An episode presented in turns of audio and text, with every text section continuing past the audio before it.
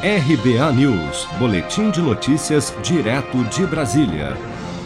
A Caixa deposita nesta segunda-feira, 28 de dezembro, novas parcelas do auxílio emergencial para nascidos em novembro, referente ao ciclo 6 do calendário de pagamentos.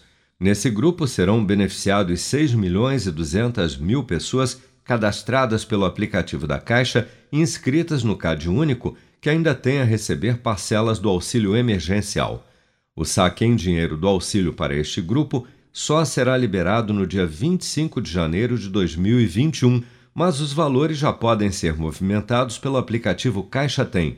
Diante da falta de previsão de uma renovação do auxílio emergencial, Marta Geller, advogada e mestre em Direito Social, alerta que, segundo informações do Instituto Brasileiro de Economia da Fundação Getúlio Vargas, com a ausência do auxílio emergencial, a pobreza extrema deverá atingir 17 milhões de brasileiros. Vamos ouvir. Por que, que não há previsão? Se a pandemia não acabou, se a vacina ainda não chegou, nós não temos ainda data certa de, de que to, qual vai ser essa data onde todos os brasileiros estarão vacinados e imunizados. Enquanto isso não acontecer, a economia ela pode ter dado sinais de melhora, de recuperação, em função do preenchimento de vagas temporárias agora no fim do ano.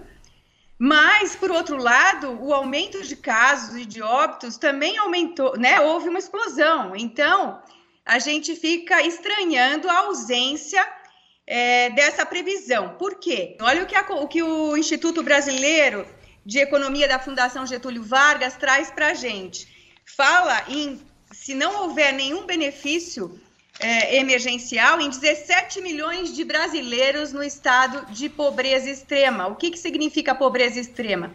Seria renda, renda diária de até R$ 5,50.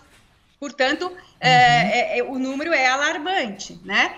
Então, não há por que não haver essa previsão.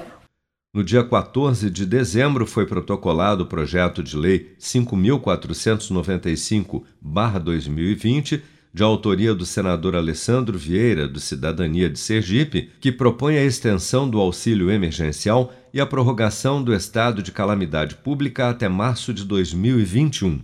Porém, ainda não há previsão para sua inclusão na pauta da Casa Legislativa.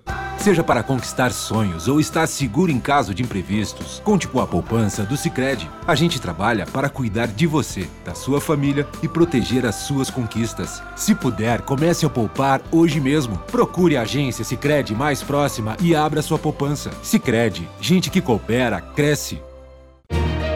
Com produção de Daniele Vaz, de Brasília, Flávio Carpes.